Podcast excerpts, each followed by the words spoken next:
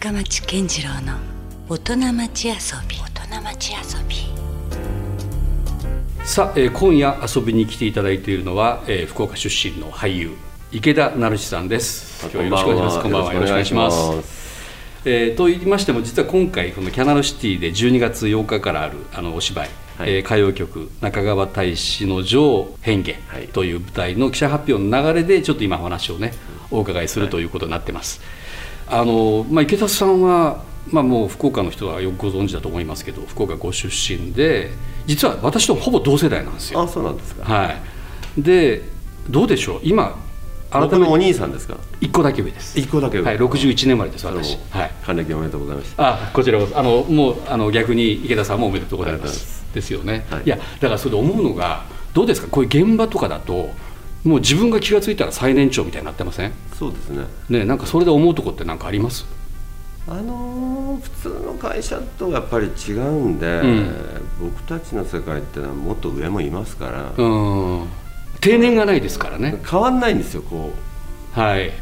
働いてる人の分布が。まずもちろん周りのスタッフの皆さんはどんどん。若い子ばっかりなんですけど、うん。役者に関してはこの人まだ死なないねみたいな人がいっぱいいるんで。結構元気な方があんま変わんないんですよ、うん。はい。ただあのお芝居の現場ではあの一番年上になっちゃうことが多くなりましたね、先ほどちょっとプロデューサーの方とお話ししてたらでもやっぱりこう稽古の現場とかで池田さんがかなりやっぱりすごくリードされるというか、そういう場面が多々あると。リードっていうか、うん。みんない良い子が多いので、うんあのそれは普通の会社も分かんないですけど、うん。あのおかしいんじゃないの？これっていうことおをよよく分かんないですっていうことはあんまり言わない子が多いんですよ、つい飲み込んでしまうというか、うんじゃないかなと思うんだけど、うんうん。僕はずっと若い頃からまあそうだったんですけど、うん。意外におかしいなと思うことはおかしいじゃないですかってうん。ちょっと言っちゃうタイプなんで、うんあのますます歯止めが効かなくなって、うん。ちょっと困っちゃってますね。まあでもねそういうところを、まあ、皆さんが多分信頼が厚いというかそういうイメージがねちょっと伝わってきたりもしましたけど、お芝居って、ん。あの撮影もそうあるべきだと思うんですけども、リハーサルっていうのがやっぱりこう一月今回は特に一月以上あるので、うん。あの飲み込んだまま問題っていうかそういうことを棚置きしたままだと、ん。あんまりよろしくないわけですよ、うん。でそのために稽古期間が長いわけですから、うん。こうで試行錯誤していくっていう時間があるので、うん。やっぱり舞台ってそういうことがあるからいいんですね。なるほど。やっぱりその1か月間練習する中であ仕上がったなという時がやっぱり来るわけですか、これが不思議なもんで、うん仕上がったなっていうことは思わないんですよね稽古場ではきっと。なんか手応えはあるとあるとか、うん。何かもしかしたら面白いかもぐらいの塩梅でやっといた方が、うんあのもちろんで公演自体も本番もうん。毎日やっぱりあ今日ここが面白かったなとか、うん。あそこが変だったなとかっていうあの見てるお客様にはちょっとわからないかもしれないですけど、やってる方はなんか響きがちょっと違うんですね、うん。そこがやっぱりこうなんていうのかな。定着しないあの映像とかだとフィルムとか、うん。あの形がもう残りますよね。残っちゃいますよね。うん。それが残らないので、うん。あ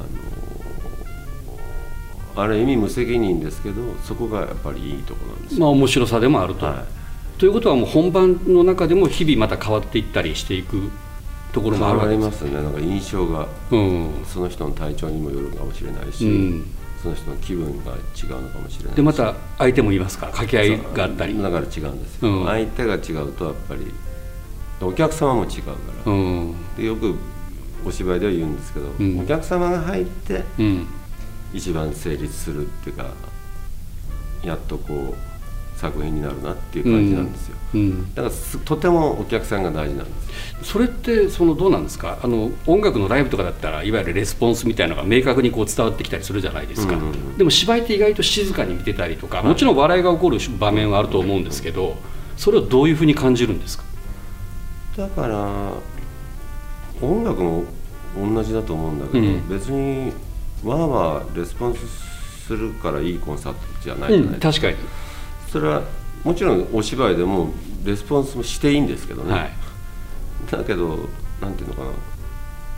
雰囲気が伝わってくるんですよ。そのなんて波動っていうか。木みたいなものが、うん、それがだからあなんか喜んでくださってるなとか。あのすごく変な見今日は違う見方してるお客さんもいるねとか。なんかそういう雰囲気が伝わってくるから、うん、なんかその決まってないんですよね。だからこういうお芝居しようって思ってるやつが一人でもいるとまたちょっとなんかおかしいんじゃないってことになっちゃうんだけど、はい、なんかその辺の微妙なところがあるから、うん、こう面白いなと思いますけどね。うん。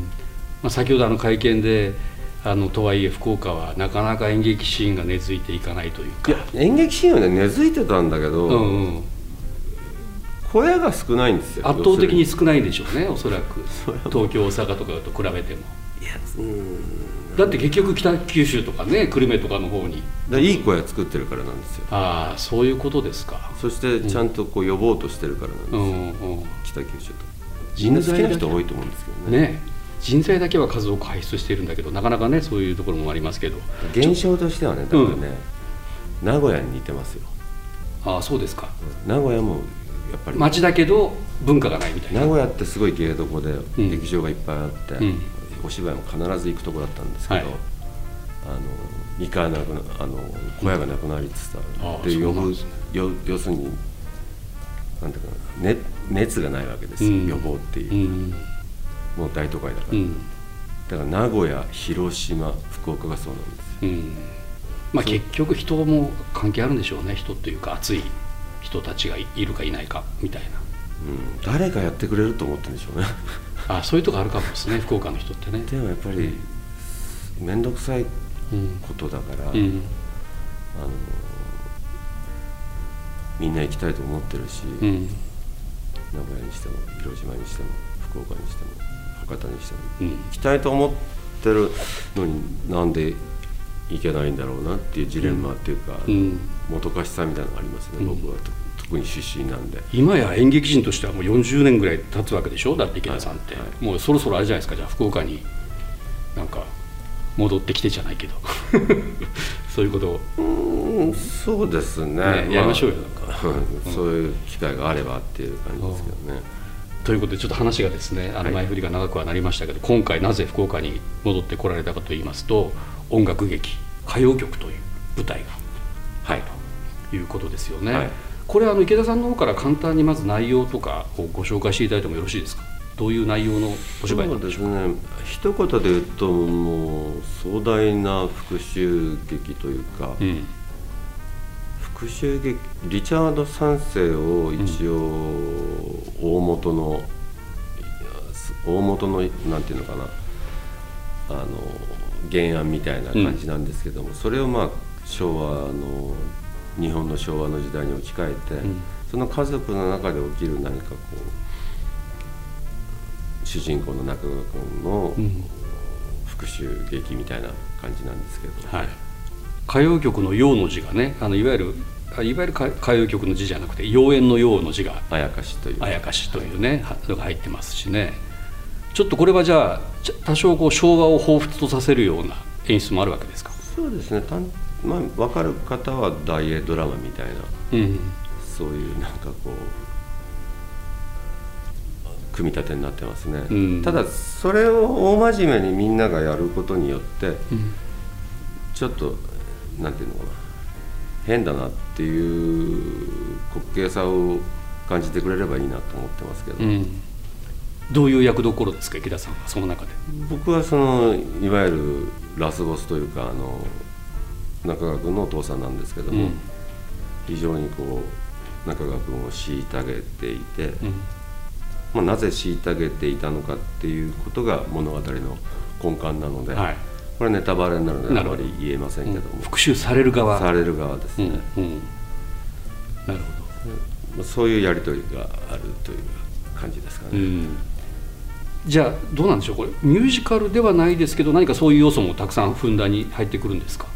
そうですね。あのミュージカルっていうとあの人の気持ちを歌うような感じですけど、うん、そうじゃなくて、はい、あのなんか歌謡手法みたいな構成になってて合間合間にその昭和歌謡っぽいのオリジナル楽曲が、うん、をそれぞれがみんな歌うっていう感じですねでそういう舞台の華やかな部分とその舞台裏劇的なそうになってますねそういう構成になってるわけですね、はいさあ引き続き俳優池田成志さんにお話をお伺いしていきたいと思います。はい、まあ福岡ご出身で実は僕ですね弟さんとご縁がありますよ。あ、そうなんですか。はい。弟さんちょうどイベントのお仕事されてましたよね。はいはい、私あのソラリアプラザというところでイベントプロデュースみたいな仕事をしてる時に、あのうちの実は兄貴が俳優やってるんですよということで一回僕はその時にインプットしてまして。昨日も飲んでました。いや本当ですか？はい、なんか二日酔いって話でしたけど、どういうとこ行くんですか？福岡だったら。昨日ちょっと天神の、うん。馴染みのところがあるんで。でもね、まあ、あの記者会見でもおっしゃってましたけど街がどんどん今様変わりしていってるでしょう、はいはいはい、どうですか？久しぶりに変わってきてなんか過去、ね、かつての風景がじゃないような街になってると思いますけど天神僕本当福ビルのうなぎ屋さんとか喫茶店に親父によく連れてってもらったと思います中に地下に入ってましたもんね、うん、いいうまい。いや非常にうまかったんですよ、うんうん。うん、だから個人的には福ビルってあの外観も含めて昭和っぽいし、うん、いい建物だなと思ってたんで、うん、まああの他の何ですか、うん、一緒になって壊したのあそこなんだっけ？天神コアとか。天神コアもイムズも今なくなるとかはまあいいんですけど、はい。福ビルはもう超もったいないなと思いますね、ね、確かにねあの景色あと岩手屋もね向かいにあって、うん、岩手屋はパルコになって実はあの中に建物だけは残ってるんですけどね、はい、それも知ってんだけど、うん、まあでも正直、まあ、変わるのは仕方ないと思うけども、うん、あの非常に個人的には水不足大丈夫なのかなって気ましますけどね。まあ昔からね。いつも いつもビルだけ建てていつも水がないとか言ってるの。から、うんその辺大丈夫かしらと思ったりとかしますけどね。やっぱりちょっとあれですか？福岡戻ってくるとほっとするというかそういう場面もありますか？もちろんふるさとというか、うん、やっぱりいいなと思いますね、うん、まあねそうやってなるべくこう福岡で舞台を見る機会もあのあるし。でも本当池田さんって面白いのは俳優という仕事のお仕事の中で彼は舞台俳優というねそうです、ね、イメージがはっきり強いですよね。でこれはやっぱりあれですか？池田さんがもあえて自分はもう舞台が好きだという思いが強いですか？そうですね、うん、うん、やっぱりあの、まあ、さっきもお話したんですけど、うん、毎日違うんで、うん、あの遊びみたいなものなんですよ、うん。だからこう楽しいですけどねまあライブといえばライブだし。ライブライブ毎日ライブしてるみたいな感じなんで、うん、だからこれがお仕事とか、うん。あの決まったことをやるやってんだってなっちゃうと、うん、嫌いになっちゃうかもしれないですね。ああもう完全に予定調は過ぎるとまた、うん、そうだと思いますね、うん、だからそういうならないようにするのもしんどいけど、うん、楽しいんですよね。常にこう新鮮な気持ちというか緊張感を持ってというというつもりでやってますけど、ね、今でもやっぱりこう舞台直前とかってはあれですか？少しこうドキドキとする。しますねやっぱりね。うん。いやすごいなって、まあ、素人ながら思うのはやっぱりこうとはいえ決まったことがあるわけですよね。こうセリフがあって。で掛け合いがあるから。でそれがねあの毎回ちゃんと保たれていくというか。それすごいなと思うんですけど飛んだりしないんですか？うんいや飛びますよ。それはともちろん。飛ぶでも飛ぶことも楽しいじゃん。あだからそれもお互いあのみんなでこうリカバーし合いながらみたいなところあるわけですか、だからジャズみたいなもんなんじゃないですかね。やっぱアドリブ要素がやっぱあるってことなんですねじゃあ。あの違う旋律は弾かないけどみたいな、うんうん、コードはこのままだけど。あのメロディーが違うちょっとこう違うノリでやってますみたいなことはあるかもしれないですね。あそういうところでやっぱはまっていく世界がそこには絶対あるだと思いますけどね。僕はそうですけどね、うんまあ、今回はねその音楽劇歌謡曲中川大志の上辺家というタイトルがついてますけど、はい、まあ、さっきあの復讐劇というねどうですか？池田さんの中でそのまあ大体ちょっと悪の強いというか、はい、そういう役柄がまあなぜか多いっちゃ多いですよね。多いですね。あれ？それっていうのは自分がまあ望んでるという感じなんですかね？それともそのプロデューサーだったりその脚本家だったりそのキャスティングする人が、まあ、これはぜひ池田さんにみたいなそういう流れがもうできちゃってるんですかね。そういう残念ながらそういうこと。残念ながらって。もう僕普通の役やらせてくれと思ってるんですけどね。逆に普通の役やりたくなりますよねそんな。いや普通の役っていうか、うん、あのなんていうのかな、うん。善人とか人のいい役やらややれますけどねって思うと思うんだけど。なんかやっぱり意地悪。いや来ないでしょそういう役とか。来ないですね。ねそれはもうなキャスティングの人がちょっとサボってんじゃないですかね、まあでもハマるんですよねこれが。でもなぜかね。なんか楽しんでやんなきゃしょうがないから、それはもうあの徹底してやりますけどね。だから、えーでもなんかやっぱ昔から私もそうですけどねなんか憎まれ役とか悪役とかそういう人の方が結果後々強烈に刷り込まれるっていうか印象に残る人が多いんですよね。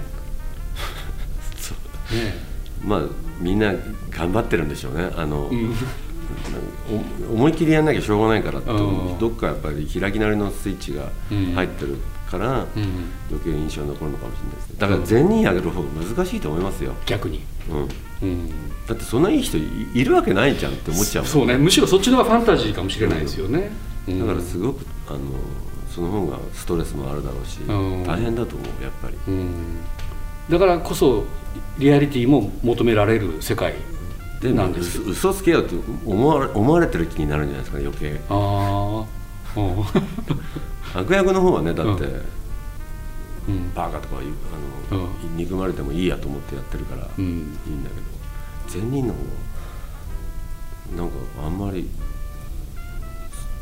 すごくこう自分でこれでいいのかっていうな基準がすごく曖昧もっと曖昧なんじゃないかな。なるほどね。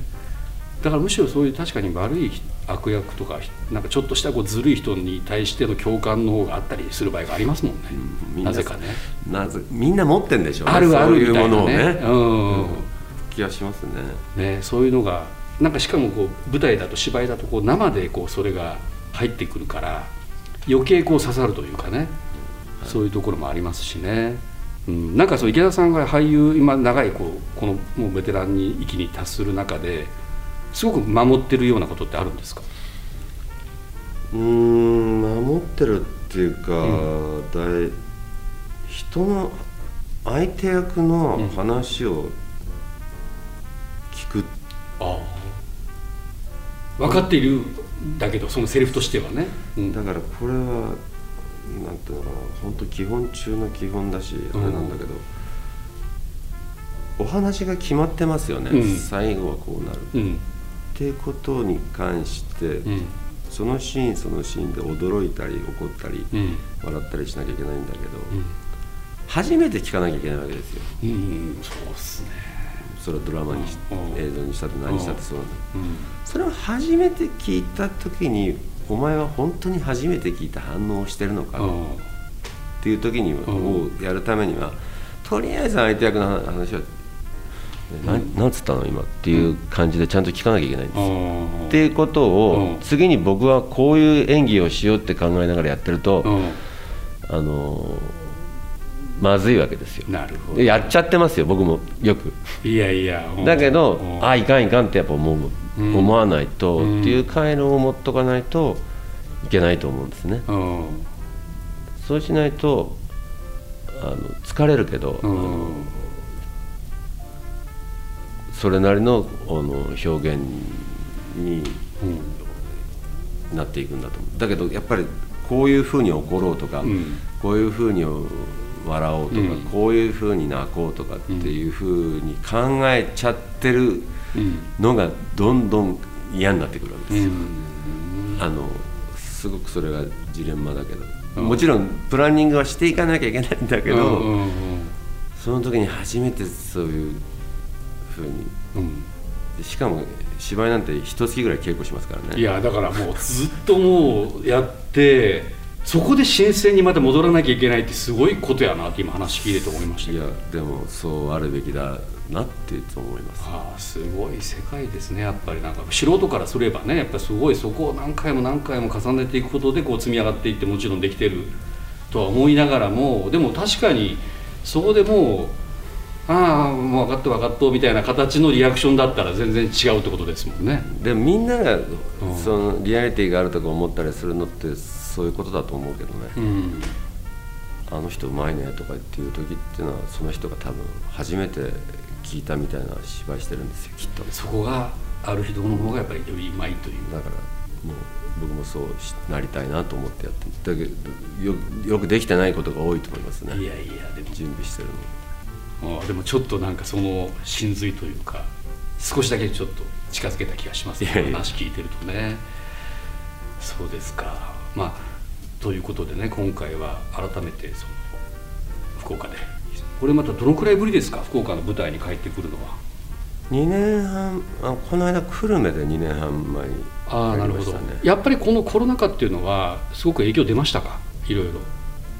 出てますね。いまだに一人でもコロナになったら中止ですからね演劇は。そうですよね。だからせっかくこう組み立てたし、ね、積み上げたものが。うしんどいですよ。